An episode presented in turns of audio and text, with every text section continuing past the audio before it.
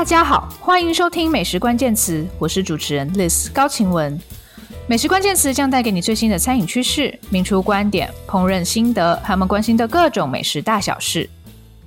三月底，在屏东阿嘎姆餐厅的七周年餐会上，Alex 主厨邀请的许多职人中，有一位是他长期配合的鱼货供应商林凯伦。吃饭吃到一半，凯伦走到我身边，递给我一本书。那是他最近出的热门新书《喂鱼饭指南》。那天刚好是新书发行的第一天，回台北的高铁上，我打开来读了，而且一读就爱上。凯伦的文笔非常好，他写鱼贩的点滴生活和纠结的情感，写得好像闻得到鱼市场的气味一样。我从来不知道，在我身边的餐饮人际网络中有这么一位文学作家等级的鱼贩。原来。凯伦早就以文坛彗星之姿，在过去两年横扫大大小小的文学奖。他真的能写，而他刚好是一位鱼贩。今天我很开心邀请到凯伦来上我们节目，除了邀请他给我这种买鱼麻瓜一些指点，也要来好好问问他，到底喂鱼饭是什么意思呢？让我们欢迎《喂鱼饭指南》的作者林凯伦。Hello，凯伦。大家好，弟子好。Hello，Hello，你今天早上也去了鱼市场批鱼吗？对啊，我今天早上是工作完才才开始来来录 Podcast 这样子。今天是不是？其实现在应该是你补眠的时间，对吗？呃，现在还好，我大概十一二点的时候才会去补眠。对哦，oh. 对啊，就是下午才会开始补眠呐、啊，就是接小孩前一两个小时，我就会开始睡觉。哦，好，我们赶快加紧脚步，让你可以赶快睡觉哦。那今天呃，我们是一个美食节目，所以还是想跟凯伦聊聊食物相关的话题哦。不过我也非常好奇，凯伦是怎么样成为一位作家的？那首先，我们还是要从凯伦的鱼贩的生活来聊起好了。可不可以请凯伦跟我们聊聊你的鱼贩的工作是什么？一天怎么度过？然后一个礼拜又会怎么度过呢？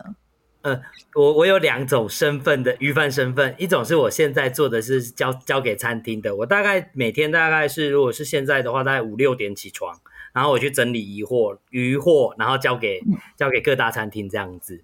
然后以前、嗯、以前在当市场鱼贩的时候，就大概两三点起床，两三点起床工作到十一二点到一点之间，然后就、哦、对，那是不一样的生活的步调这样子。原来，所以卖给餐厅就可以晚起一点。对，因为我现在配合的方式是让我比较能晚起。对，我是从台湾各地去钓鱼货到台中，然后我再分发出去这样子的方式。哦、它跟以前要去市场批鱼那种方式是不一样的。对哦，但是你还是得去鱼市场吗？也是要啊，当然要。有时候还是要去台中鱼市场啊，或是附近的鱼市场找看看有没有。呃，客户需要的东西，对，哦哦，所以你一天五六点起床，然后你会在中午开始睡觉，对，要补眠，然后睡到几点？睡到睡到两点吧，就是补一两个小时，然后就接小孩，哦、然后就变成其他的就生活形态，就没有工作了，这样子就十一二点就下班了啦，对。那你几点要睡觉？我十十二点一点，我还在，我还在，我还是写作。对哦，对耶，对，所以你你你等于是就是有两，也是有两个身份，然后你晚上才能写作。对，我是两个工作这样在现在在进行。对，那这样你睡很少哎，所以你十二点再睡到五点。对啊，因为中间有睡午觉，所以就还好。对啊。哦，那我觉得真的是要很有毅力，你才能够这么坚持写作哎。是啦，因为其实就觉得说那是自己的兴趣，所以就可以做。我就不不会去追剧或是做其他娱乐，嗯嗯，顶多跑步，嗯、然后基本上大部分就是拿写作来当做自己的娱乐，这样。哇，这对我来说也蛮有趣的，因为我会觉得写作要花脑力很累耶。哎，不会啊，写作如果你把它当成是。呃，当我写散文或是写小说，进入那个视角，写作的视角里面，我就会得到很大的愉悦，就像自己在看电影、看电视一样的快乐，哦、所以我就会很很可以一直不断的产出。对啊、哦，那这样我比较可以接受。不然想说，哇，我觉得我平常写作其实要蛮花功夫，但可能对你来说是真的是很很放松、很享受，是一种娱乐的感觉。对对对对啊！那你那你有休息吗？你一个礼拜什么时候放假？呃，休礼拜一，市场大部分都休礼拜一啦，哦、所以我一定是休礼拜一。还是跟着市场放假的节奏，没错没错，跟着大家市场放假的节奏，对啊，嗯嗯。那在这本喂鱼饭指南里面，其实你写了很多你的家族的故事，还有你的呃工作的心情哦。那我们在读这本书的时候，其实会发现卖鱼对你来说一开始是身不由己的，嗯。然后你在鱼饭前面加了一个喂哦，你明明就是鱼饭，可是你又加了一个虚伪的喂。对对，所以就是里面其实就是交杂了很很多的情感哦。那对，其实你原本不想要当鱼贩，没错，应该是说，呃，鱼贩家庭很少会把孩子当成一个鱼贩来培养。嗯嗯，我们还是想要说做其他的行业，就算是薪水低一点都好。我我记得我国中的时候，我阿公或者我爸都是说，没关系，你去做其他的职业，然后薪水低一点那都没有差，鱼贩一定是你的最后选择。但是后来就是因为家家庭的关系，导致我这个必须变成他们给我的责任，这样子。是，但你从小在鱼贩家庭成长，你有就是那种不喜欢鱼的那种心情吗？呃，其实没有，我对鱼跟做鱼贩这件事情是两件事。嗯、我蛮喜欢鱼的，嗯嗯、而且我不觉得那些脏或那些脏臭是很会让我很困扰的事情。OK。对是不喜欢在那个不自由的，就是你接下来人生会不自由这件事情，会让我非常不快乐。因为我们可能会有选择嘛，我们在国高中的时候就会选择说，哎、嗯欸，我们要读哪里呀、啊？我们想去哪里玩啊？那种我都一律都没有，我都变成卖鱼。嗯嗯，那你小时候想做什么？呃，我小时候其实最想啊、呃，你要你要说多小？大概是大学的时候，我大概想当社会学家。哦。对，然后国高中大概就是觉得说必须要自己放飞自己啊，想做什么就做什么，但是我不是这样子。对啊，那怎么曾经会想要当社会学家呢？因为我非常喜欢，呃，用另外一个角度看世界，这样子，就是不是用一般人所认为的观看角度来看，像是一般人看鱼贩可能就会觉得脏臭，然后不一定有钱，然后都是。都是混黑道的这样子，但是其实这个跟我的身份是有差距的，在这个之间，我发现了有一种巧妙的东西在里面，所以我必须、嗯、呃用社会学啊，或者是用其他的东西来跟大家讲这些事情不是这样的，那种使命感让我很想读下去。这样哦，真的，我觉得在你的书里面也有感受到那种使命感诶。对，一定会有。对，对，就是感受到你很努力的想把鱼贩是什么样的人告诉大家，而那真的不是一般人理解的那个表面的印象。然后你在里面有非常多情感，我觉得很精彩。那当然，大家读了书就会知道凯伦是怎么样挣扎的，就是从不想当鱼贩变成了鱼贩哦。那我我我还是很好奇说，说你是怎么样一步一步去学起卖鱼的知识跟技能？嗯。应该是说，我卖鱼大概，我现在三十六岁，我卖鱼大概二十三年。这些岁月里面，你就会慢慢学到很多东西。嗯、像我国中的时候学到的，其实不是卖鱼的知识，而是跟客人应对。然后应对久了，你就会知道客人一个眼神、一个动作，你大概就知道他会不会买。嗯嗯，嗯对。然后接下来就是开始会学杀鱼、学认鱼的时候，那就是慢慢的学。你摸久了，自然就会了。如果要速成班的话，我觉得我可以教人家，呃，半年、一年就学会认鱼，然后认鱼的鲜度，这.是有速成的。对，Okay. 只是呢，我是用非常时长的时间去学这样子。对，所以其实判断客人会不会买鱼，好像比较比较困难，是吗？嗯，对。然后我觉得最困难的是，你如何知道一个客人喜欢什么？哦，那个就是非常多，像是人类学的方式。我学的时候不会觉得那是人类学，但是我到后面我才发现，嗯嗯、这其实跟人类学观察一个田野对象很像。我会从、哦、呃，像以前一开始 iPhone 刚出的时候，大家有 Android 跟 iPhone，然后只要有拿 iPhone 的客人，我大概就知道他会吃哪样的鱼。哈，真的、哦？那 iPhone 的客人喜欢什么鱼？呃。那时候啦，因为用 i、嗯、iPhone 的人通常会比较新潮，所以他会比较容易接受特殊的语种，所以我就去推特殊的语会比较有利，哦、或是看他的、哦、呃，例如说。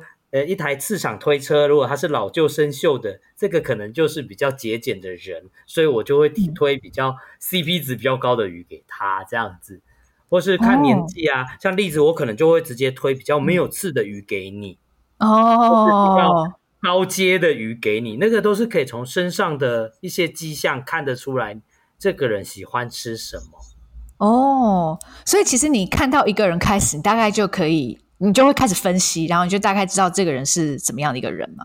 对对，或是讲话的口音，其实也可以知道。然后像是、嗯、呃，传统市场都会遇到很多外籍劳工，外籍劳工你大概也知道说他会喜欢吃什么，嗯嗯跟本地人不太一样，这样子。哦，是。那所以好的鱼贩其实大概都要很会读人，读懂人。应该是说市场摊贩都非常会读人，因为他每天都是遇到人去接触人。哦，你读对了人，你就可能会有钱钱拿。真的，对，真的。所以很会很会卖鱼的鱼贩，他是是怎么样的？他他会有哪些销售技巧？哦，我觉得这个很有趣哦。很会很会卖鱼的人，不一定是他有，他们不会有一个共通点，但是，嗯，应该说那个共通点就是给呃他的消费族群有一个信任感。我们可以遇到说，呃，满口脏话，但是生意非常好的鱼贩；但是我们也可以遇到说，很像妈妈每天跟你嘘寒问暖，然后是社区的八卦站的鱼贩。也有像我这种，就是、哦、就是很像很像，嗯，不像是不太像是就是传统鱼贩的鱼贩，但是生意也是会不错。这里面有一个共同点，就是我们知道我们顾客要什么。嗯嗯嗯嗯嗯，对。呃，那所以其实。判断海鲜的好坏，这个其实大家都会，是这样吗？对，或是说，呃，身为一个好的鱼贩哦，我我现在很广论的来讲，好的鱼并不是最主要的因素，嗯、价格跟你的个人的特质.然后组合起来，你变成这个鱼摊才是最重要的因素，所以我才会说，每个鱼摊其实都是代表每个人的样子，跟你客人的样子都很像。哦哦，好有趣哦！所以其实真的不是只有会挑好的鱼而已，而是它是一个综合的一个品牌形象，然后你要会销售。对对，因为其实我们人很奇怪，其实虽然我们这样讲好像是很空泛的讲，很抽象的讲，但是其实我们进入市场，其实我们身为客人，其实看得出每一摊的差距在哪里。那个时候就是你顾客选择你自己的品味，或是。呃，价位空间的一个决的一个一个过程，这样子，所以我们鱼贩也是这样子。哦，那那你会怎么定位你自己的鱼摊？虽然你现在没有在这个现场鱼市场现场卖鱼，但你当时会怎么定位？呃，我会定位成是综合型鱼摊，就是你便宜的、贵的都可以，但是我有一个重点，就是我必须要这些东西，我至少放了三四天之后，鲜度推一点点，我还敢吃，因为我是卖、oh. 卖信任跟呃心安理得的，对，我不是抢快的要销售一些东西让他换取金钱，我是反过来是你可以随时来跟我客诉，然后我会跟你讲为什么这样子的鱼摊。哦，oh, 那感觉你的客人应该也都是比较怎么讲，就是比较理性，然后。比较会讲道理的，呃，对，可是还是会有一些神也呃疯狂的奥客啊，常遇到，非常常遇到奥客啊，嗯嗯嗯嗯，感觉你奥客应该可以写一本书，是，呃，对，奥奥客图鉴，真的奥客图鉴，哎，这个不错哎，我觉得可以，你可以开一个专栏，对，我觉得奥克图鉴真的是遇过太多奥克，那个是神奇的，对，嗯嗯嗯，那。你在当鱼贩之余，怎么会想要开始写作呢？那个契机是什么？哦，因为其实我在二零一六到二零一八年之间，我就是送餐厅，非常的忙，但是忙到就是我儿女都见不到我，就是因为我大概忙到早上大概四五点出门，三四点四五点出门，然后六五六点回家，那个我一定要睡觉嘛，我一补眠大概补到八九点，我孩子就去洗澡睡觉了。哦，然后他有一天就跟我讲说：“哎，为什么我都看不到你？爸爸，你回来就只会睡觉跟吃饭，但是都不跟我们玩。”我就停下来，不对，我人生不应该这样，人生最精华的时间不应该浪费在呃如此辛勤工作上。可能大家都觉得这些时间必须要存小孩的教育基金或是什么的，可是我想一想，我不对，我应该要把呃工作砍半，我把它砍一半，呃，现在大概就是工时一半之后，我就有很多时间陪他们，因为那时候他们还幼稚园，所以我就随随时都可以见到他们这样子。然后其虽然。虽然生活的收入少了一半，但是我觉得变成月光族也也还可以接受这样，所以我就多了很多一段时间来陪他们。啊，多出来还有多的是什么？多的是休息时间跟自己的肝，肝好了，我就讲说我可以做其他事情。我就在找说，我如果以后鱼如果不卖鱼，我能做什么？所以我就开始写作。对哦，但是你是心里有隐隐的打算，就是说我可能会转转职，就是你你把写作当成是你未来可能的职涯吗？呃，其实没有，就只是尝试。对，Okay. 因为我这时候生活还过得去啊，我就跟我老婆讲说，嗯嗯我真的，如果你看我现在都没有在赚钱，但是我真的很认真要赚钱，我四十五岁再开始也。也也无妨啊，或者是说真的不能做鱼贩，我去开计程车也 OK 啊，对啊，所以他就安心的让我去做这些事情，嗯、然后我也不知道试一试怎么会变这样子这样。但为什么是写作啊？你可以做很多其他的事情啊，你也可以去运动啊，哦，你也你也可以去，比如说上什么课程啊。但为什么是写作？因为我在想说什么东西可以转成产值啊。所以你觉得你你是会写的人？是，我觉得我自己会写，嗯、但是我没有那么有自信心。我是加入了.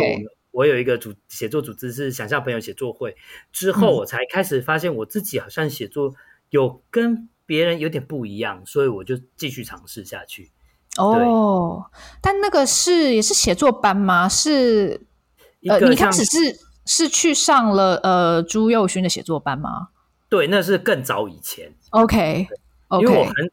嗯，因为我们说，我读社会学的时候，必须不断的写类似论文的东西。其实我发现我自己的文笔还算可以，所以我想尝试其他面向。嗯、但是真正认真写作，大概是二零一九到二零二零之年之间这样子。嗯嗯嗯，呃，但一开始去上写作班，也是为了你是想要精进你的写作能力，还是你有你那个时候已经有打算？比如说，我可能未来要写点东西。没有，只是觉得有趣而已。哦，你真的是很热爱写作哎！啊，就写脸书文写成习惯，然后就变成很认真在写作这样。哦，对，所以后来就加入了这个想象朋友写作会。是的，对，嗯，这个会是什么？就像是它是一个呃纯文学或是文学文学写作者加入可以加入的一个群体，然后我们会固定办一个、嗯、呃类似批斗会，就是。假设我今天有写一篇小说，我就可以丢到批斗会里面，然后大家就会点评你的文章。Oh. 因为我们我们的话，例子应该也知道，我们平常写好的文章给别人看，别、嗯、人可能只会讲好或是不好，对，或者说哎文笔很好，然后其实你问他里面细节，他可能不知道。然后写作会就是会把你所有东西挑出来，uh huh. 有时候会痛骂一顿这样子。哦，哇！就像可能主厨做一道菜，客人都说好吃，但如果把它，如果主厨有一个这样子的批斗会的话，我觉得主厨们可能也也会需要一个这样的组织。不行，他们需要心理医生。对，你很了解主厨，等下我们可以来聊聊聊一下这个部分。对，呃，所以你就是参加这个写作会之后开始创作。没错，就是开始有认真的想要投文学奖这个事情。嗯嗯对，要不然基本上以前是不可能有自信去投文学奖。对，嗯嗯，所以是你是从什么时候开始投文学奖？二零二零啊。哦，你你要不要先数一下你得了几个文学奖？因为我真的没办法确定。我 Google 了一下，发现，但你又得了很多大的哦。然后我我目前查到的呢，有六个文学奖。啊，我算一下。对。嗯，玲珑，呃，我我得过两届玲珑山，然后一届台中，嗯嗯、一届台北，嗯、一届时报，嗯、然后一届梦花，没错，就六个。耶，yeah, 我答对了。好，所以凯伦非常厉害哦，他二零二零年才开始正式的写作，并且报名文学奖。然后在二零二零、二零二一两年内，他就得到了这六个文学奖，包括呃林荣三文学奖，二零二零年短篇小说的首奖。然后第二个林荣三文学奖是对呃是二零二零，诶是二零二一嘛，对不对？对对，就二零二一，对他得也得到三奖哦。然后。在呃台北文学奖，他的小说类也得得到评审奖，然后台中文学奖他得到了小说类第一名哦，然后时报文学奖得到了第二名，然后在呃苗栗县的梦花文学奖也拿到了首奖哦，所以真的非常厉害。那 那时候一直得奖怎么样？应该很爽吧？哎，爽是爽在金钱啦，但是你会觉得说，我说的实在啊，就是爽在爽在金钱。嗯但是你会觉得，我会不断的质疑自己，到底这样子行不行？嗯，对，什么意思？因为我我会怕说，我到这个地步，难道就已经是顶端了吗？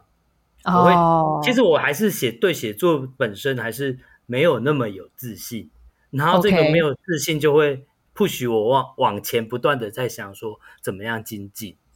嗯，对，嗯嗯。对啊，你你希望得到怎么样子的信心？因为感觉呃，文学奖算是一个呃很世俗的肯定了。对，应该是说，像我这本散文集，我做的是我要面对大众读者，而不是很呃纯文学的读者。我觉得我这一点是有做到。嗯、我就是觉得说，那是必须要不断的尝试。我很常，我很想跟大家讲一件事情，是我立志成为文学界的小北百货。哎，小北百货什么都卖，哎，你什么都要写吗？对，就是我要去尝试这样子，我必须要接触到所有的客群，对，哦、还不是木屐哦，是小北百货这样。嗯，那所以呃，位于饭指南是怎么样诞生的？嗯、为什么会有这本书的概念？呃，因为宝瓶文化亚军姐，在我还没任、嗯、还没有得任何奖，大概只有在网络一个小小的媒，呃，就是想象朋友写作会的粉砖发表大概一千字，嗯、他就来就说要来签署，把我签下来，哦、要叫我去写作这样子。哦、我觉得哇，怎么可能这样子？然后我就开始想说，我到底要写什么？那是二零二零年吗？对，二零二零年大概二两三二三月的时候，大概就现在这个时间这样子。OK。然后我就写完小说开始得奖，然后什么？第一，照理说大家都会觉得说应该要出小说集，对吗？嗯哼你你你小说出道你就出小说集，但是我想做的一件事情是让大家让大众，我真的是很去标示大众这件事情，认识这个职业。我要讲讲我这个职业跟别人不同，跟你们跟大众想象的不同的地方，所以我就开始写这件事情。嗯，那嗯，那个时候你还是在一个会很怀疑自己写不写出来状态吗？当然、啊，当然，嗯嗯，对。所以中间跟编辑有怎样的讨论？就是这本书有什么样子的对你来说的心路历程吗？呃，没有啊，编辑很信任我。哦，真的哦。对，因为我大概就是一直写，因为我我写作的方式还蛮。变态的，就是我一直写，一直写，一天一篇，一天一天编，一这样子写。编辑看到之后，只有给一点点小意见，嗯、他只有给我说，你必须要，如果你要让你的读者不是那么纯文学的，你就必须要讲更多一点点、更浅层的东西，让大家吸收，再掉入深层的里面。哦，有诶、欸，我觉得这本书有做到这件事。对，所以就只有这个，然后我就去调整这样。嗯嗯，但其实里面写了很多我觉得很真实的情感，因为还蛮赤裸的把你这个人袒露出来。我我我必须说，你你在写的时候会觉得不知道会觉得害羞吗？还是说你就是很热情的想要把你这个人告诉大家？呃呃，例子看到应该是那种很伤痛的赤裸，对不对？可以这么说，因为你跟原生家庭之间是有蛮浓烈的一些纠结。那个大概只有十分之一，所以我还是很快乐的可以写出来。呃、uh,，OK，应该是这么讲。既然就是打打打算赤裸的面对大家，就不要害羞。嗯、我是这么想的。虽然我有有很多既技巧，让你们看起来，让读者看起来不是那么的舒服，但是那也是掩盖我更伤痛的一个手法。天哪，这个是不是讲起来太抽象了？嗯嗯，那为什么是喂鱼饭？喂鱼饭是什么意思？可以跟大家解释一下。呃，喂其实是伪装的意思，伪装成一个鱼贩的指南。然后我明明就是真实的、真正的，甚至可以说是卖鱼超久的人这样子。但是为什么是伪装？嗯嗯，我有一大部分人生有一大部分非常不喜欢身为鱼贩之子或是之孙这件事情。但是身为鱼贩，我还是快乐的。我在那个职业还是得到很多愉悦。就与人交交往交流的过程过程，我想要去讲每个人身为每个职业，其实我们都是伪装成某个职业，嗯嗯，跟日常生活是有点不一样的，切开的。然后我们每天上工，可能就是伪装成另外一个样子去面对这个世界，哦，是这这一层，然后。对，然后里面也有教大家如何伪装鱼贩啦，但是到最后就还是不要伪装的比较好。等下我们真的很难装啦，真的，就是一开始买鱼就已经非常头大了。对，其实买鱼还是还是可以装一下，让老板觉得哇，你是个内行的客人，这样子也是 OK 的。好，这这也是我想问你的，因为老老实说，我我我觉得。大家可能都是对于些某某一些鱼耳熟能详而已，可是你要真的去分辨什么鱼是什么鱼，然后它新不新鲜哦，嗯，比比如说呃白干鱼跟红干鱼哦，或者是虱目鱼什么时候吃才好吃？对、哦、对，或者是各种白肉鱼到底有什么不同？我觉得一般人是真的是不太不太在意的，对，嗯，那。这本书里面其实有讲到一些，呃，你要怎么样可以伪装成专家？有一篇非常有趣，是在讲实价哦，就是你去海产店，你面对实价的海鲜鱼货，你可以怎么点？那这这，但你呈现的方式很有趣，是你你写你跟太太一起去海产店吃饭，对对，然后你们两个有点在较劲那样子哦。那里面就有提到一些要怎么样可以这个装专家的一些撇步，对对，那。呃，这这边我我觉得大家读这个可以很享受那个文字，可是我觉得读完大家还是不会点啦。所以呢，在这边想要请教一下凯伦，如果我们一般消费者想要去海产店点到价格合理又美味的海鲜，有有什么方法是我们可以学起来的？哦，第一件事情是你还是得常逛菜市场。嗯、OK，你必须要去了解那个东西的大概真的价格在哪里。嗯嗯。然后价格大概乘以二到乘以三都是合理价位哦，因为工本费是乘以二乘以三嘛。然后你随时要知道说老你，我觉得最简单的方式就是你直接去问那个实价是多少。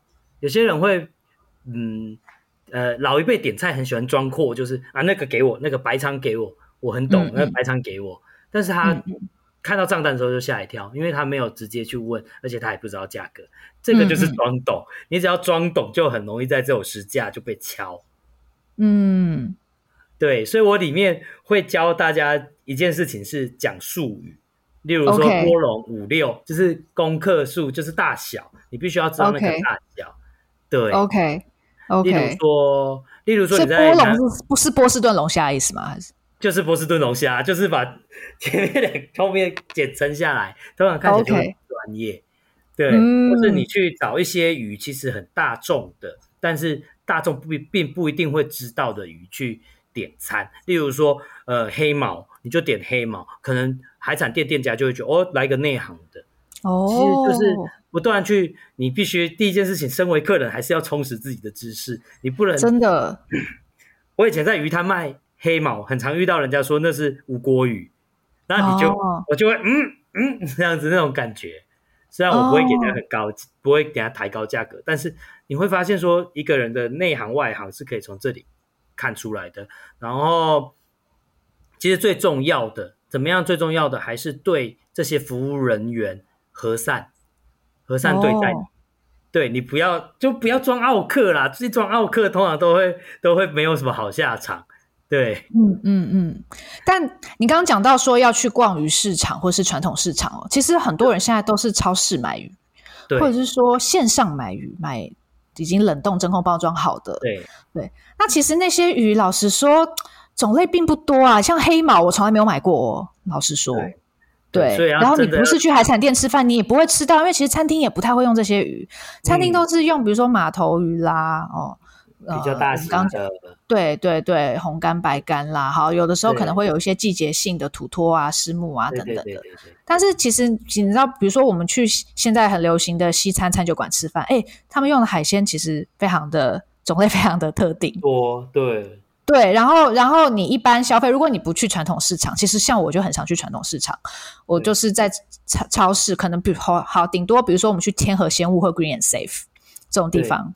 买海鲜，然后你看到哈，就是有有可能有时候有肉鱼，有的时候有一些鲳鱼，嗯、对，白带鱼，然后是一卷一卷的，现在这个很流行，对，你会买到这些东西，可是你不会买到黑毛，那所以你也很难去 充实你的海鲜知识，所以要常去啊，上引水产也可以去嘛，嗯、然后滨江市场可以逛啊，虽然我不是台北人，但是我还知道 你在地。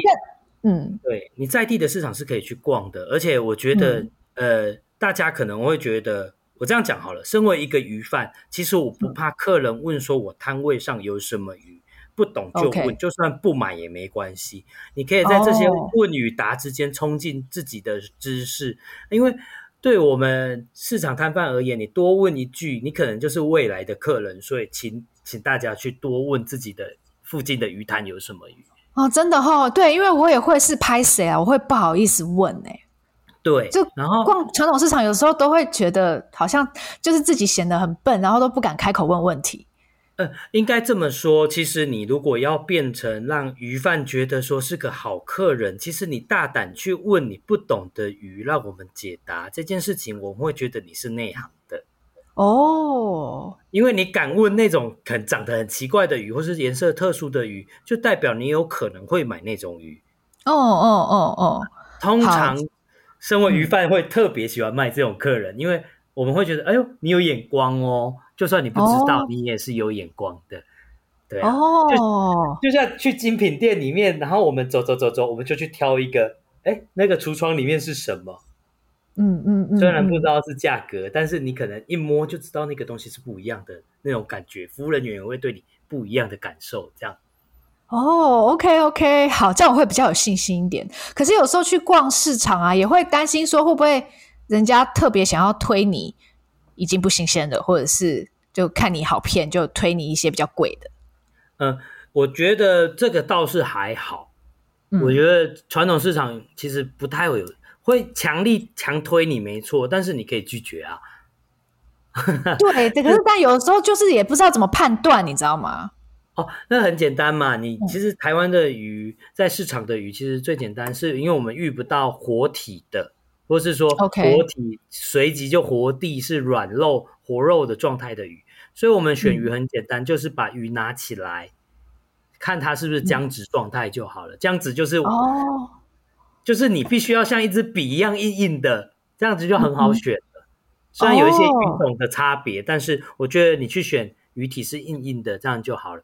不要相信，呃，很多人选鱼的方法是说去压肉身，看弹性有没有。哦，这个已经是非常后期了。如果你压到一个不新鲜的鱼，它弹不回来，老板会怨恨你啊。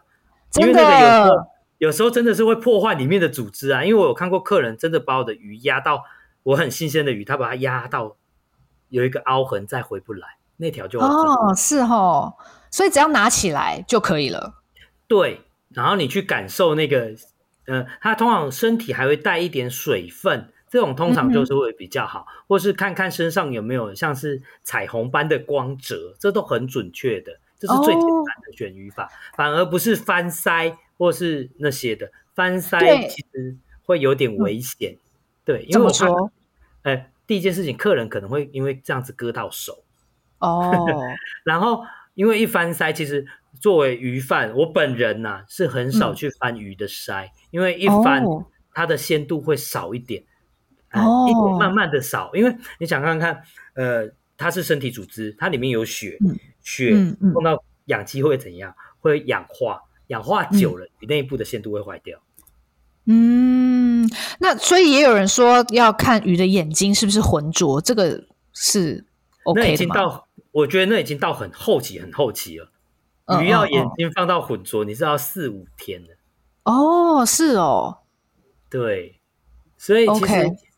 其实选鱼的眼睛也有点不准，像是如果一条新鲜的鱼放到过冰的水里面，它鱼的眼睛是会混浊的哦。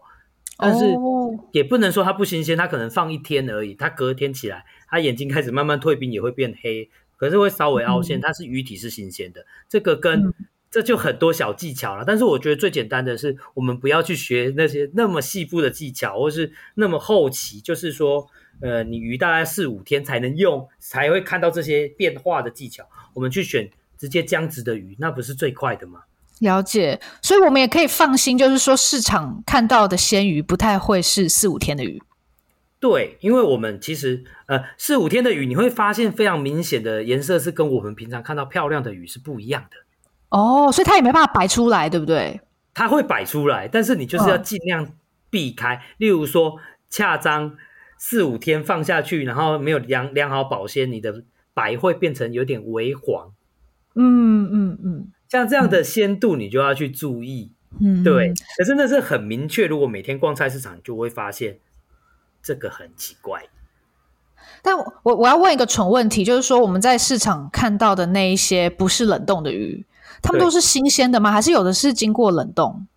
呃，不，基基本上很少会解冻出来卖。OK，因为一解冻，它会浆子会解掉，而且鲜度会变得很丑。如果我要卖冷冻的鱼，嗯、我就卖冷冻鱼的鱼给你，直接卖冷冻的鱼。对啊，因为我们就算是煮菜也是一样啊，嗯、不能冷冻解冻，冷冻解冻，冷冻解冻，这是很危险的事情、啊。对对，鱼贩不会做这种事情。呃，我常说卖鱼当市场鱼贩最像什么？最像卖面包。哦，我们的价值与商品价值是逐日递减。所以我们都必须要在快速的时间来把它卖掉。嗯嗯嗯。那像我刚刚讲的，我们去超市或者是一些就是这种嗯品牌品牌的呃这种食材店买，那它的鱼货通常是冷冻的嘛？那冷冻它包装起来，我没有办法去判别它好不好吗？呃，应该冷冻的很简单，因为就冷冻就那几样，其实你还是可以去看一点点色泽。假设冷冻鲑鱼，你不要看，不要去选择油脂变成黄褐色的，尽量选白色的。哦，可是冷冻鱼基本上是非常难挑，因为你必须要相信它冷链是对的，要不然你回去退冰，你才会知道不新鲜。是是是，然后超、嗯、超市也是会有卖一些冷藏鱼啊，像比较高档的超市都会有卖。澎湖鲜鱼之类的，那个你还是那个就可以透过刚才的选鱼，哎，可是它包装好了，那你就必须要轻轻摸它的弹性。OK OK，对啊，那个弹性其实你是摸得出来的，就是你不要一摸，轻轻摸下去，它有一点凹陷感，或是太软肉的状态，那就是不行的。了解了解，好，那。刚刚讲到你在市场呃卖鱼，然后也告诉我们一些选鱼的 p e b b l e 了。那你在市场卖鱼呢，也累积了世人的功力哦。那在呃书里面有一篇很有趣，是在讲鱼占卜。对，就是你光是看这个人选什么鱼，或是他喜欢吃什么，就能够占卜他是谁，然后他用鱼的习性来代表这个人，我觉得非常有趣。那在这边呢，我想现场请凯伦帮我做一下鱼占卜，好不好？我我会是什么样的鱼呢？什么样的人？栗子很喜欢工作。哎、欸，你你你第一句话就这样讲，他没有红肉红肉鱼里面的土托哦，真的哦。好，所以土托是怎么样子的？你怎么形容？应该这么讲，他会在某个季节突然奋发，然后一直做，一直做，一直做，然后就说：“啊、嗯哦，我好累，我好不想做。”但是 大概休息个两三天，又开始一直做。像我是尾鱼啊，尾鱼是怎样？嗯、就是疯狂的做，它停不下来。嗯嗯嗯嗯，对。但我觉得你应该是那种会把自己的能量蓄到满，一次爆发，然后再休息几天，再蓄能量，然后再继续爆发。哦，因为好像有点道理耶。土托的特性是什么？我们知道土托是什么时候？冬天跟过年之间，为什么那时候才好吃？它把油脂蓄满了，蓄满了，然后它在那个温度下，它才会展现它最好吃的风味。那个过度的铁味会不见。那如果是在春天啊、夏天啊，他会觉得好热哦，这个东西就变得不好吃了。哦，那尾鱼就不能休息，对不对？尾鱼真的是疯狂，周遭的尾鱼人都是疯狂的，真的。所以休息反而会反反而会生病，这样。应该是说他休息像我一样嘛，我、嗯、我把工作时间砍一半，除了顾小孩之后，我还无聊去写作。嗯嗯嗯，嗯，就是不能让自己的时间空下来，不断的运转。对，嗯嗯嗯嗯嗯，而且你有提到，就是科学知识，就是说尾鱼它如果休息了，那它反而它的它身体会燃烧，然后它这样肉就会变酸，就不好吃了。对，像是土托也会啊，但是土托燃烧的季节是春夏居多。哦，对，这其实还有。牵扯到一些呃鱼上来的处理技巧之类的，那是那我就没有多写了。哦，那你怎么判断我是土托而不是尾鱼呢？就如果你觉得我是一个喜欢工作的人，因为我觉得你还蛮享受生活这一点。OK OK OK，对，像像我们尾鱼大概就是一直做一直做一直做，但是享受生活就是低调的享受。嗯哼。就偶尔会去吃一下，但是我觉得栗子是把享受生活往前推在更前面的位置，这一点我就会觉得你像是尾鱼，哦，要不然就是像是白肉鱼，但是你又太爱工作，不太像白肉鱼。如果 如果是白肉鱼，你今天就不会来找我录 Podcast，你也不会去拍 YouTube，你就专心在做某一件事情而已，然后你就好懒哦，在家里耍废，我去吃好料，这是最大的差别。哎、欸，我比较想当白肉鱼，哎，我觉得这样这样不公平。对我，我觉得白肉鱼也比较好吃，也不能这样说啦。但就是我觉得白肉鱼比较爽。是是你的属性问题，你太爱工作了。如果你有一天什么事情都没有做，我说，哎，你转性了哦，你变成偶偶了。哦，真的还蛮有道理的耶。那你你你写鱼占卜的时候，你是就很自然而然就可以这样把鱼跟人连在一起吗？没错啊，因为我那天我记得我写这篇最重要的契机是，我有一天就是我手上的股票大跌，我就心情很不好，oh. 我就去看了星座星座运势，因为我每天都会看摩羯座的星座运势，这样看完，嗯嗯，那我来写一篇好了，我就这样写出来了。哦、oh.，好，呃，大家如果想要知道自己是什么鱼的话，请你去买书好不好？里面就会有非常详细的、有趣的鱼占卜。对，那。我们刚刚在最前面讲到，凯伦现在不是在市场摆摊了哦，你其实是直接供货给餐厅。对，那怎么样会怎么样会有这个转变呢？哦，因为我家家道中落啊，我爸赌博的关系，然后最重要的其实是我本来想说我不要卖鱼了，因为我真的这件事情对我的阴影有点大，就是去市场卖鱼这件事情对我阴影有点大。嗯，我就我后来。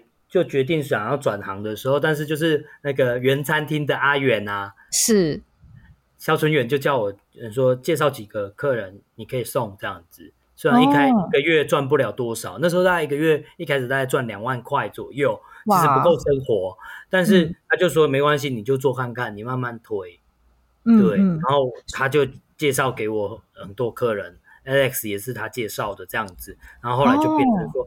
哦可以稳定生活这样，所以，所以我里面有提到一篇，就是在讲阿元这件事啊，是是是，有一篇有特别讲到阿元，我读到的时候也是觉得哦，很熟悉，很温暖哦。那对，呃，阿元所以算是你的第一个餐厅的客户，对，他在我当市场鱼贩的时候，他就是我的客户了，因为他在南投，哦、他一开始在南投，南投根本就没有鱼贩要去推这个。啊，因为我家住雾峰。然后我每个礼拜就帮他送一两次的鱼，这样子。哦，所以他是在市场逛到你的摊贩？没有，我是去他的餐厅吃饭。哦，对，所以我就会说，哎，你的海鲜用的非常的少，为什么？然后我们就牵起来，嗯嗯，所以我跟他就是还蛮好的朋友啊。哦，对，对，所以他就再把你一一介绍给他的朋友们。对，然后我再自己也有打电话去推啊，或者是什么的。嗯嗯嗯，还蛮多方式的，所以包括呃阿嘎玛的 Alex，然后我知道还有泰瑞的何顺凯主厨，对，还有色啊阿华，是是是是。那、啊、还有哪些餐厅呢？是我们比较熟悉的？烟雨胡椒啊，因为我身身处在中部，是是是，对。然后以前还有 JL 啦，现在没教了，太懒惰了。OK OK，对，了解。所以你做过 To C 的生意，然后现在做 To B 的生意，呃，你觉得两两个工作有什么不一样？对我对我来讲，其实没什么差别。OK，因为我们卖我卖给市场客人也是一个信任的机制，对。可是卖给餐厅的主厨，其实也是一个信任的机制。嗯哼，只是呃用的知识面会不一样，因为我们知道我我我教的是西餐，所以他们用的都是整整尾的鱼，是，所以我必须要让他知，我会算换肉率给他，就是一条鱼、骨头去掉会有多少的肉给他，然后我也必须要知道他的烹调方法什么适合，oh. 然后现在流行的烹调方法是什么？有些流行的要避开，嗯、有些流行的要留下，这样子。然后基本上就是要锻炼自己的专业知识，会变得更广、更深一点点。哦、oh.，这一点是不一样的。而且因为台湾海鲜其实不多，哎，不算看起来好像每个人都会说台湾是海岛，所以海海鲜丰富。其实相反过来，能用的其实给西餐的风并不多。所以我不。不多是因为呃产量要稳定，对，产量要稳定，要一整季，嗯嗯嗯，对，所以这些我必须要知道它产量能不能供给我一整一整季的供货量，然后那这种弹性的调整，这是我觉得是在给餐厅方是最大的一个挑战，我的挑战啊，然后。嗯然后我必须要知道全台湾到底有什么海鲜能用，然后各个主厨喜欢用什么。哦，对，看听起来很困难，但是建立起来之后就会变得比较轻松容易。跟市场不一样的是，我面对到市场每个客人可能每天都是不一样的需求。对，这是不一样的，这一点就是呃两个挑战性是不一样的。所以我很常会遇到说这季菜单其实就有我的影子，或是嗯。在这个状态这样子，因为我还是会介绍什么样的烹调法，或是说怎么样去呃调配这些味道，跟这个鱼的味道，我要怎么形容？这点这点写作上就非常有用，这样子，就是我的写作会影响到这个，因为我可以很直接或者很准确的去形容那个味道。哦，那所以你还要了解现在流行的烹饪方法哦。是是是是是。所以你是要去餐厅吃吗？对啊，我还蛮常去餐厅吃的。对啊，真的，所以就是去餐厅吃饭也算是你的工作之一。对，以前比较长啊，就是现在比较少。两个孩子、嗯、没有钱了，是，是这个餐厅吃饭很花钱的。是，对，是个，嗯、而且很容易变胖，这也蛮麻烦的。这个真的是职业伤害，我必须说。对啊，嗯、所以其实这就是我。呃，教餐厅的一个那个，因为我不是教其他像日本料理或是中餐厅，所以西餐我就会有一定的钻研度上面在。对啊，嗯嗯，但你等于是你要比主厨，除了鱼本身的呃那些知识以外，其实烹调方法你也是要教给他们的，或是说我要提示他们，我不用教他，我当然是不会，但是我就要提示他。这些。哦。类似我，我只要提示我一般日常家家用我怎么煮，他们大概就会知道这个要怎么煮哦，然后加以延伸哦。那餐厅也有就是流行爱用的鱼吗？有啊，大家最爱用的就是那种换肉率高的鱼啊。哦，因为其实不流行的鱼有一个坏处，就是它会不稳定啊。是是是。对，不稳定是最麻烦的，对于西餐来讲。哦，那所以换肉率高的鱼有哪些？例如红干啊、长尾鸟啊、嗯，然后像整条可以用的，像马头鱼，嗯、因为马头鱼头很小，对不对？是。然后取字不方便的，通常都不太爱用。哦。那会呃增加那个工时，然后 trimming 会变多，这些其实我们都要注意到。嗯，了解。但你了解餐厅的需求之后，你就是说你那个鱼的选择，你会有一个像是资料库的东西吗？它会不会，比如说，因为大家也是要餐厅要因应客人的喜好，然后去想说他要用什么鱼，那个资料库会越来越窄？呃，会哦。其实我其实做好几年之后，就会变成资料库非常的窄。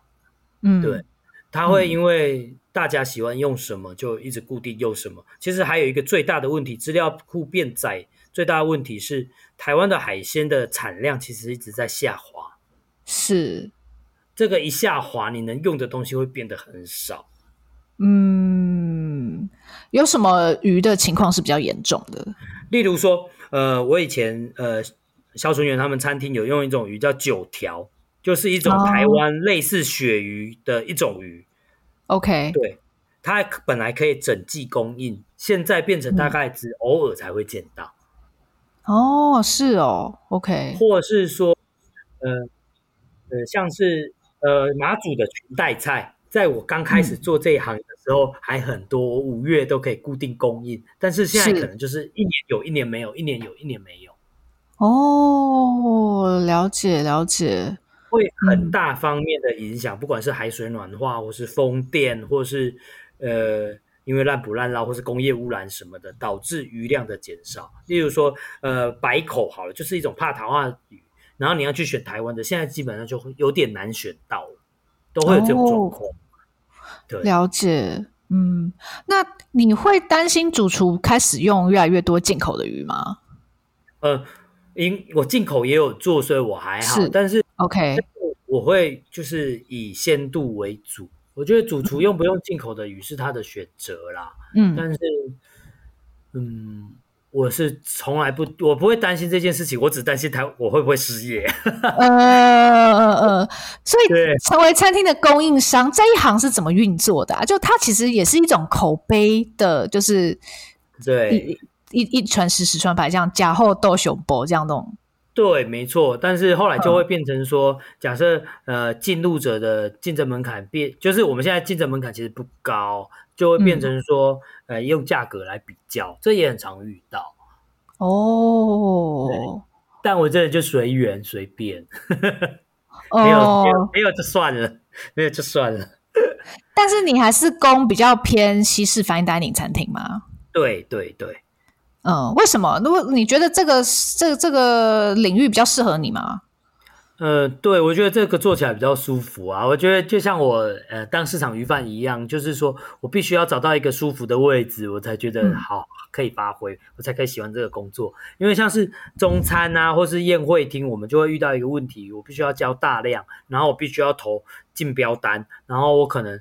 呃，因为我本身资金就不是那么大，我不可能为了大概五趴六趴利润去、嗯、去去得一张标单这样子。然后我因为我我一个人做而已，所以我不可能去做这些。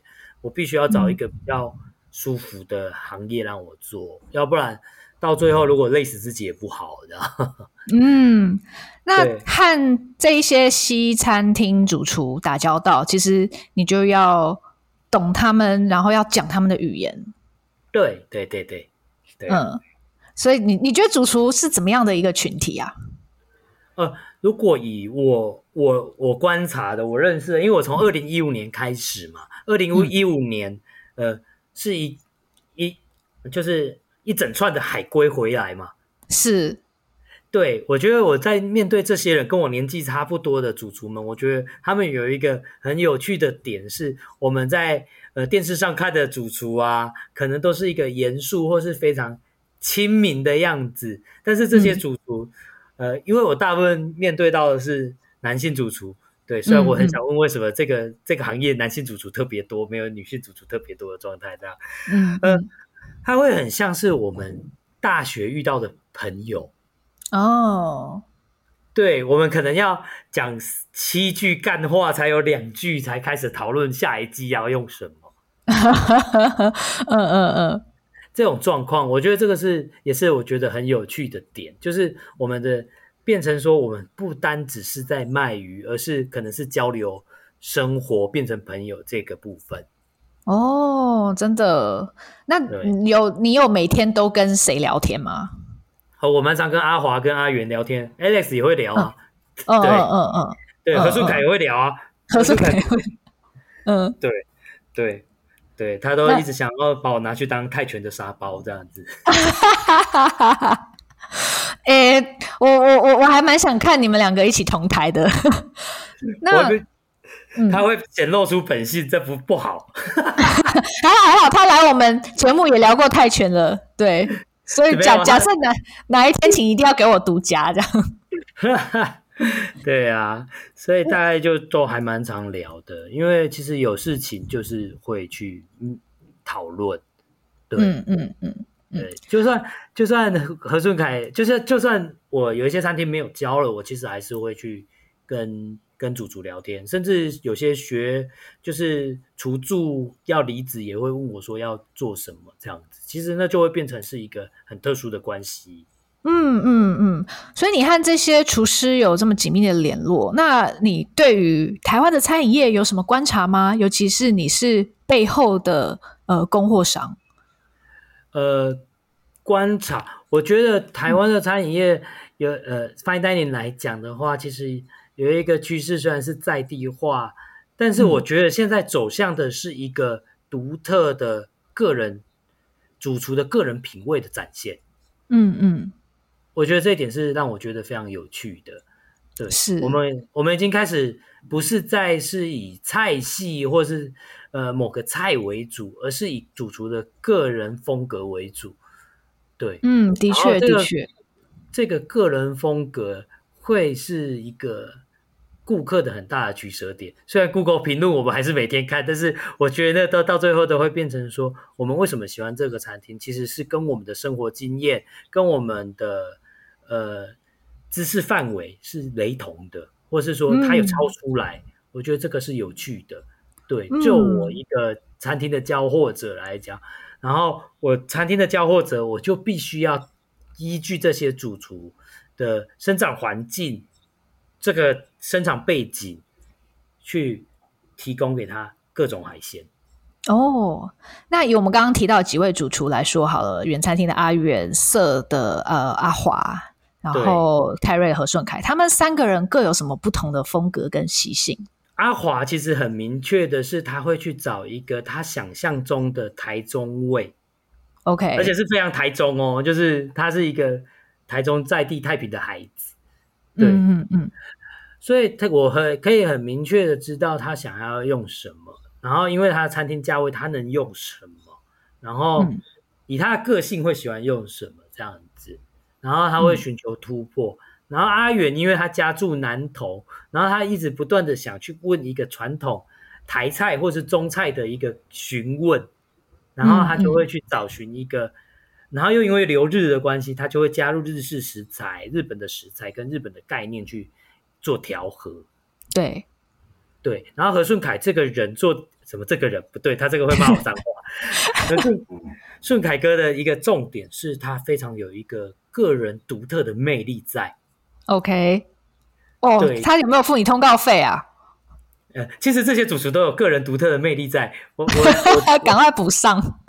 我应该这么讲啊，顺顺凯哥其实有一个他自己很明确的知道说，他用的东，他要做的东西是虽然看是台菜，看是中菜，但是他要做，他最爱讲这个，我我干嘛讲他的话？真的，对。他他有一个明确的东西，是他在这些东西里面必须要找到一个变的革新变化。嗯、那个变化，我们可能会觉得说，嗯、呃，大家觉得变化是好的，或是说，呃，为为了寻求好吃，没有，他是寻求一个冲击，嗯嗯嗯，或是寻求一个有趣，嗯嗯嗯。嗯嗯嗯，这是跟他个人的印象是很像的。他像是他看起来在媒体的形象是非常严肃的，但其实他在私底下就是一个嗯脏话颇多的孩子。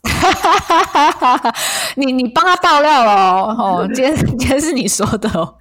对，虽然我平常我跟他哈拉也知道他就是一个这这这个非常接地气的孩子。对，对我都觉得说他如果在台中，他一定很常扁我，所以 还好他在台北。对，所以这些主厨的特色，其实，嗯，老实讲，回过来讲，像什么，就像他们的个性。嗯嗯嗯嗯。那你对于台湾消费者吃鱼的品味又有什么观察呢？你觉得现在大家喜欢吃什么鱼？哦，我觉得以我我要很悲观的说，台湾的吃鱼品味是往下滑的哦。因为第一件事情是大家不逛市场啊。对啊，就有我刚刚跟你讲的啊，连我自己都不太逛市场。对，然后台湾的超市也不太喜欢用呃，会让它的库存拉高的有有点冒险的鱼。是是。然后因为又特殊的鱼又比较贵，嗯，所以大家也都不吃。嗯嗯。所以就会下滑，然后去餐厅也会变成说，哎，吃这个鱼其实它也没有什么感觉。我们会失去一个对于鱼的品味的一个过程。这是真的，嗯，虽然是海岛国家，嗯、但为什么会这样？我都会觉得一直在问这个问题。对，我我在想，其实也跟消费的方式有关。我真的很希望，就是我们可以在各种方便的管道买到各种有趣的鱼，对是说，这个、嗯，生活过太快，对，都必须要方便。但是方便就会变成说，我们没办法找到一个方便又精致的方法。对，这真的很难。对对，因为我，觉得这应该要要从国小开始，嗯嗯，从那种营养午餐开始啊，我们才会发现一个鱼是好吃的跟不好吃的鱼分别在哪里。是是，我觉得分辨好不好吃真的非常重要，就是你自己要有那个意识哦。对，但。以我自己来说，就是我虽然也很喜欢吃，然后对于餐馆有一些要求，可是当我自己在买菜的时候，那我还是常常会落入方便的那一个呃窠臼里面。然后，即便比如说我平常逛呃逛市场，我还蛮常去我家附近走路可以到希望广场。嗯，希望广场你可以买到蛮精彩的蔬菜水果，但在那边海鲜它还是一个弱项。嗯，然后大部分都是冷冻的嘛，因为那边其实也不是一个很适合在那边卖新鲜鱼货的地方。对，所以就是就是，即便我认识到了之后，对蔬菜跟水果，你可以比在全联在其他的超市买到更好、更便宜。可是，在海鲜这边，就是你还是得到真的到真正的传统市场里面，才能够有更多的选择。我觉得这个是比较让我比较有感，也比较觉得遗憾的一点。我觉得这个应该就要从呃台湾的市场文化去做一个重新的反省，因为我那 我前几年去日本就会发现说，他们超市专柜是有在卖鱼的，卖鱼的方式是跟我们在市场卖鱼是一模一样的哦。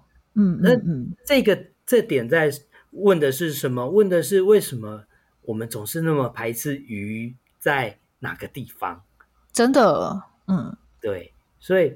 我觉得这个必须要从呃呃企业去思考，而反正是因为对啊，像是我我我一直很想对呃台台湾的超超市提案，就是说你可以雇请一个人，然后雇请一个专业的鱼商，然后让他专业就在那里摆摊，你可以收授权金嘛，就真的像摆专专柜一样。哦，嗯嗯嗯。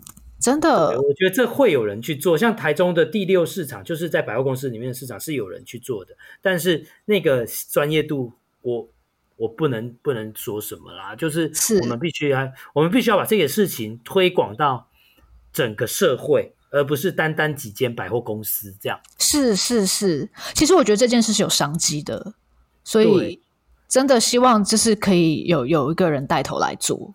对，或者说，或者是说我这本书其实还想讲一件事情，是卖鱼是专业，所以，嗯、呃，很常会有人觉得卖鱼不是专业，因为我们会觉得在市场谈饭，但是大家都选鱼都选不好了，为什么我不是专业这样子？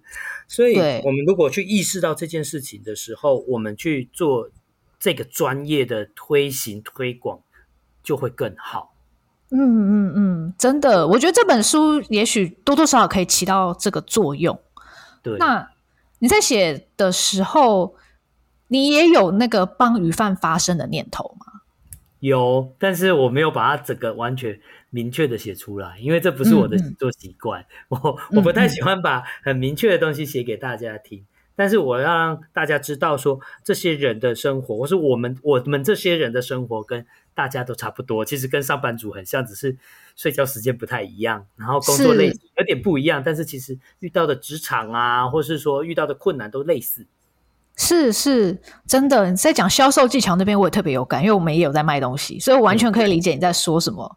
嗯，对，对呀、啊。那所以出书之后，你现在面对写作，你有就是更认真积极嘛？我的意思是说，你有更加的思考，是不是可以把写作当成是工作嘛？嗯，我一直把写作当成副业，但是我没有.我还不想把它变成主业。OK。对，因为我其实老实讲，我还蛮喜欢跟卖鱼这件事情的。OK，虽然书中看起来好像很讨厌卖鱼，嗯、但是其实，呃，在我日常生活中，我觉得卖鱼是一个非常舒服的事情，我就会去做。嗯，那所以你现在依旧是每天晚上写作？对，写写大概多久？一两个小时？一两个小时，对。哦，每天都会写吗？几乎啦。大部分。那最近在写什么？写小说啊。哦，所以你的下一本书就会是小说吗？对，我下一本书是短篇小说集，然后再下一本是散文。哦，然后再是再下一本都想好了，再下下一本也都想好了，再下下下一本我也想好了。哦，是小北百货就对了，你每一本书都不一样。对，因为必须要去思考自己到底要做什么。这这是因为星座的关系吧，或是说我是尾鱼的关系？嗯，所以下本书很难，所以我也是尾鱼哦。哎，对，真的。所以下下一本书会是你先前得奖的小说短篇集吗？对，没错。OK，了解了解。那预计什么时候会出？我猜大概是今年，呃，今年底或明年初。OK OK，所以你还有在一些修订，还要再润饰吗？还是？呃，对，呃，还有新的篇章啊，当然要新，新的篇章也要放进去。对，没错。OK OK，那在下一本呢？在下一本就会写的像比较像我现在的生活，哦、就是呃，不是市场鱼贩的那个生活样貌。哦，是餐厅供货商的生活。对，然后再对啊。怎么可以把我全部爆雷呢？可是这部分真的很期待耶，真的。对，对，希望你可以写出一些主厨的小秘辛，这样。其实你你你现在在这本书《鮪鱼饭指南》里面就有写到一些主厨，我都想偷偷问你到底是谁，这样。不要乱猜，不要乱猜。好，大家想，大家可以自己去猜，真的，里面有一些很很有趣的叙述，还有到底是哪一家餐厅。用用什么鱼哈？还有这个主厨到底会不会挑鱼哦？都在这书里面哦。好，对，那呃也很期待凯伦之后的小说作品哦。我觉得你的在人物的叙述方面，还有故事都非常的嗯，让我很享受。所以也祝福你。呃，首先《鮪鮪鱼饭指南》本身就要大卖，好不好？现在才上市快要一个月。对，对我看已经在博客来新书榜里面了，前十名，很厉害。对。还不错，我们要继续继续打书，好不好？然后下一本书也希望你可以很很很顺利的创作出版，我们都很期待。那也谢谢凯伦今天跟我们分享这么多，呃，更谢谢大家收听今天的节目。如果喜欢我们美食关键词，欢迎订阅、追踪并分享给亲朋好友，也欢迎留言给我们，更欢迎给我们五颗星哦。我们就下周见喽，拜拜，拜拜。